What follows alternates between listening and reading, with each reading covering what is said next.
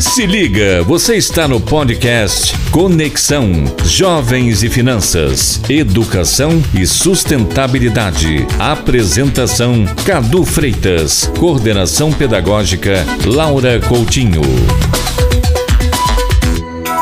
Olá, seja bem-vindo a mais uma edição da série Conexão Jovens e Finanças, Educação e Sustentabilidade, uma iniciativa da CVM educacional. Eu sou Cadu Freitas, sou jornalista e apresentador do programa, que tem a participação e coordenação da professora Laura Coutinho e conta com especialistas para apresentarem e trazerem as novidades de temas importantes que estão nos livros Educação Financeira nas Escolas da Estratégia Nacional de Educação Financeira, ENEF. Para conhecer diferentes materiais e projetos de educação financeira, além dos livros para alunos do ensino básico e professores, como também os vídeos e cursos de capacitação, acesse o site gmw.investidor.gov.br. Ou para mais informações, acesse o site vidadinheiro.gov.br. Você está no podcast Conexão Jovens e Finanças, Educação e Sustentabilidade. Professora Laura, bom ter a senhora por aqui de novo. Bem, esse episódio vai apresentar um tema que precisa ser cada vez mais conhecido. Não é mesmo, professora? Exatamente. Nesse episódio, vamos conversar sobre previdência complementar. A população brasileira mudou bastante nas últimas décadas. Deixamos de ser um país jovem para nos tornarmos um país de idosos. Por outro lado, a taxa de fecundidade, ou seja, a quantidade de filhos gerados, vem caindo cada vez mais no Brasil. A tendência que se anuncia agora é menos pessoas jovens trabalhando e contribuindo para a previdência de muitos aposentados, que receberão benefício por mais tempo. Essa tendência apresenta desafios que demandam soluções. Pensar desde já nessas questões e começar a preparar a aposentadoria para o futuro não são ideias de se jogar fora. Afinal, a vida que desejamos viver amanhã depende de decisões tomadas agora e de ações concretas realizadas no tempo presente. Nosso convidado de hoje é o Dr. Paulo Fontoura Vale, auditor federal de Finanças e Controle da Secretaria do Tesouro Nacional, atualmente exercendo o cargo de subsecretário de Previdência Complementar da Secretaria de Previdência. Olha, professora Laura, de fato um tema que faz a gente pensar mais no futuro. Então, vamos à primeira pergunta e a resposta enviada pelo Dr. Paulo Vale por mensagem de áudio, já que nós estamos ainda com a necessidade do distanciamento social.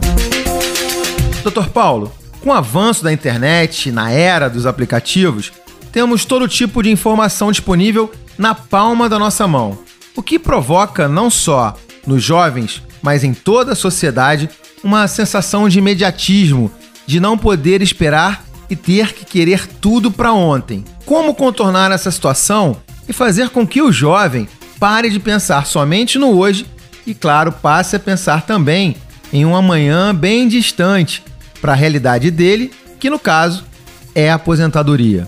O primeiro ponto é a educação financeira. Né? A gente acredita que tem que investir bastante em educação financeira e previdenciária, porque é, a pessoa tem que ter a consciência da importância do planejamento ao longo da vida. Então, assim, o que a gente recomenda é que desde o primeiro emprego, a pessoa, desde o primeiro salário, ela separe uma, uma parte do seu recurso, é como se fosse uma prestação já visando uma poupança de longo prazo. E além disso, o que a gente acha que é muito importante para o jovem é ter essa formação de investimento, uma formação mais acadêmica, mesmo que não seja muito aprofundada acadêmica, mas uma boa noção de investimento e finanças e ter uma curiosidade de pesquisar mais sobre os tipos de investimento que existem. Porque o, o mais importante para o jovem é desde o início o planejamento. Planejamento dividindo os seus recursos em diversos potes, né? Por exemplo, recebeu o salário, coloca uma primeira parte num dinheiro de longo prazo, a outra para um, um, curto prazo, a outra para estudo, a outra para um, umas férias, mas assim, é importante ter essa organização mental. Excelente, doutor Paulo. Agora, a definição tradicional de poupança é tudo aquilo que você ganha menos o que você gasta. Na sua opinião, esse raciocínio está correto? Ou seja, ele ajuda realmente a poupar? Mas se não estiver, qual seria a definição mais adequada de poupança para o senhor? É, nós achamos que essa lógica tem que ser invertida. Porque se você pensar que, que poupança é tudo aquilo que você ganha, menos o que você gasta, você vai ver na prática que essa sua poupança vai ficar sempre a segundo plano. Vai acabar gastando seu salário inteiro e vai descobrir que no final do mês não sobrou nada para poupar. A lógica correta, assim, primeiro você separa aquele recurso de poupança, a gente recomenda entre algo, algo entre 10% e 20%, um número cabalístico é 17%. Se você contribuir com 17%, ou se você tiver a previdência complementar, a previdência social, esse 17% pode ser um pouco menor, mas algo entre 10% e 20% é o adequado. Você separa esses 10% e 20% e depois você faz os gastos correntes. Porque é aquele problema, se você deixa para depois, esse nunca chega esse momento. Você vai acabar acostumando com aquele nível de gasto. E se você faz isso, você vai com certeza acumular um recurso suficiente para, na sua época de aposentadoria, ter uma renda que garante o seu poder de compra. Bom, se a gente perguntar para uma pessoa acima de 60 anos o que ela mais deseja, certamente ela vai dizer que gostaria de mais tempo de vida ou de ter começado seu planejamento financeiro e previdenciário mais cedo. Como a previdência complementar poderia ajudar o jovem a aproveitar essa grande vantagem no tempo que só ele possui, doutor? É, esse é um grande desafio. Né? A gente investe muito em educação financeira aqui na Secretaria de Previdência, porque o nosso grande receio é a pessoa, quando chegar no seu período próximo à aposentadoria, 60, 65 anos, ter a percepção que podia ter feito mais esforço. Então, quanto mais cedo você começar a poupar, é o ideal, porque o seu esforço para atingir um, um recurso necessário para ter uma aposentadoria adequada aos 60, 65 anos é muito mais fácil. Né? Então, quanto mais cedo começar, é, o, o, o, jovem vai se aproveitar dos juros compostos e o crescimento do investimento. Quer dizer, os juros das, das contribuições que ele fizer, é, as contribuições mais os juros, vai atingir um valor maior do que ele começasse mais tarde. Para te dar um exemplo, o esforço ao começar a poupar uma previdência aos 40 anos de idade é aproximadamente 80% superior ao esforço de uma pessoa que começa aos 20 anos. É, e essa questão de educação financeira é um ponto que a gente se preocupa muito, porque é, com, com, conforme a conclusão do PISA, que é o Programa de Avaliação Internacional dos Estudantes de 2018, o Brasil ficou em 17º lugar entre 20 países analisados. É, países, mesmo que não pertencem à OCDE, mas países correlacionados com a OCDE. Então, assim, a gente tem muito a investir e conscientizar o jovem da importância de começar o quanto mais cedo. A maioria das pessoas, doutor Paulo, entende que previdência é responsabilidade do governo, ou seja, recolhem mensalmente e se aposentam pelo INSS. Isso é o suficiente? O INSS é fundamental para qualquer trabalhador. Primeiro, porque garante uma aposentadoria mínima, e segundo, porque ele tem diversos seguros que garantem a segurança do, do trabalhador ao longo da sua vida laboral seja auxílio-doença, salário-maternidade, pensão. Mas tem que lembrar que o INSS tem um teto em torno de R$ 6.400.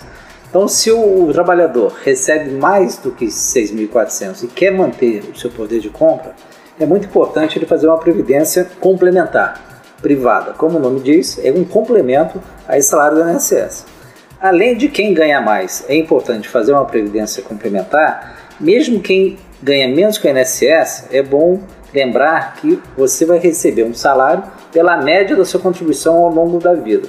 E essa média às vezes fica inferior aos 6.400. Por exemplo, você pode ter pago em cima de 6.400 nos últimos anos e aposentar com um salário em torno de 5 mil. Se você quer manter sua, o seu poder de compra, aquele que você tinha no seu último salário, a previdência complementar privada é fundamental. Tem um ponto que vem sendo discutido no mundo inteiro e foi discutido muito na última reforma, que é o aumento da longevidade. É fato que hoje a gente aposenta com 65 anos, mas a gente vai viver mais. A gente já está vivendo até os 85 e, e os estudos dizem que a gente vai passar dos 100. Essa nova geração vai passar dos 100 anos. Então, se você quer receber uma aposentadoria por um período maior, porque você vai viver mais, você tem que acumular um valor maior. E aí a previdência complementar é, é muito importante para complementar o salário do INSS. Mas, doutor Paulo, já que citamos a previdência complementar como uma importante ferramenta para o jovem que quer começar o quanto antes a pensar na sua aposentadoria, o senhor poderia nos dizer quais são as suas principais características e vantagens? É, como você disse, é uma previdência complementar e sempre lembrando, complementar à previdência social que é obrigatória. Então isso depende muito do objetivo de cada participante ou cada cidadão. Então você tem que definir isso, o, valor que você quer, o para que que você quer, em que idade que você quer. Definindo isso, você vai encontrar diversas opções no mercado. A primeira que é importante dizer é você ver se o seu empregador te oferece um plano de previdência complementar, né? geralmente é uma previdência fechada, ou empregador ou a sua classe, sua entidade de classe.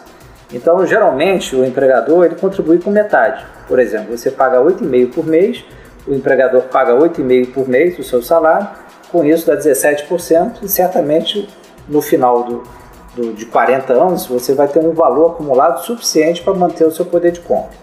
Outra opção muito alternativa é você fazer um plano individual.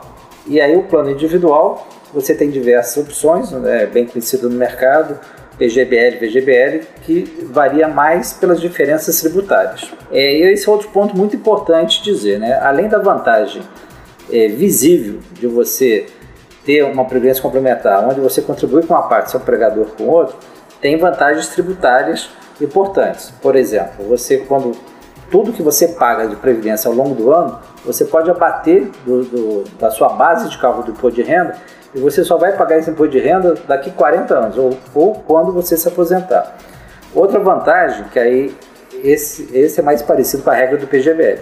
Outra vantagem, no caso do VGBL, é que você não tem esse diferimento que eu mencionei, mas você tem acesso a menor alíquota no mercado financeiro após 10 anos. Então, se você contribuir 10 anos depois, você vai pagar apenas 10% de imposto de renda, enquanto os demais instrumentos do mercado financeiro de renda fixa e até renda variável em torno de 15%. Então você tem esse incentivo tributário. Além disso, os diversos planos têm regras de resgate para alguma imprevisibilidade, pode portar, fazer portabilidade de uma entidade para outra. São planos bastante flexíveis, além de ter uma entidade que te ajuda nesse planejamento de longuíssimo prazo. Bom, para fechar, doutor Paulo, se o senhor pudesse sintetizar uma fórmula para comprovar que sim, previdência também é coisa de jovem, qual seria ela? E qual seria uma mensagem final para os jovens que estão ouvindo o nosso podcast? É, a minha sugestão, primeiro, é falar de dinheiro desde jovem. Você não precisa ser um especialista em finanças ou especialista em matemática financeira, mas ter uma boa noção das opções que tem para fazer um bom planejamento. Planejamento desde cedo. Então, começar cedo. Outro ponto que eu recomendo é acesso à informação. Hoje, graças à internet e graças às entidades, temos mais de 300 entidades de previdência no país, nós temos muita informação com simuladores, entidades que você pode procurar um consultor para te orientar como fazer esse planejamento de longo prazo. Então, informação abundante, sempre informações de qualidade, né? porque às vezes tem informações não tão de qualidade, mas você procurando as previdências, as previdências, as entidades de previdência complementar ou sites respeitados, você vai ter boas informações. Em terceiro lugar, recomendo começar o mais cedo possível. Começando mais cedo, conforme eu mencionei anteriormente, você vai ter um esforço muito menor de chegar a esse valor desejado para te garantir uma aposentadoria adequada. Então, com isso, a gente é, tem aqui o lema sempre assim: começar a previdência no seu primeiro emprego de preferência. Então, quanto mais jovem, melhor. Por isso a gente sempre diz aqui: previdência é coisa de jovem. E chegamos ao final do episódio de hoje. Agradeço ao Dr. Paulo Vale e à professora Laura Coutinho. Até o próximo episódio do Conexão Jovens e Finanças, Educação e Sustentabilidade, uma iniciativa da CVM Educacional. Os pontos de vista ressaltados no episódio representam as opiniões dos entrevistados e não necessariamente das instituições às quais estejam relacionados ou de qualquer outra entidade governamental. O conteúdo é de objetivo educacional e não de consultoria ou análise, nem representam recomendação de investimento, aquisição ou venda de qualquer produto ou serviço financeiro. Você acompanhou o podcast Conexão Jovens e Finanças, Educação e Sustentabilidade. Apresentação Cadu Freitas. Coordenação Pedagógica Laura Coutinho. Uma iniciativa CVM Educacional.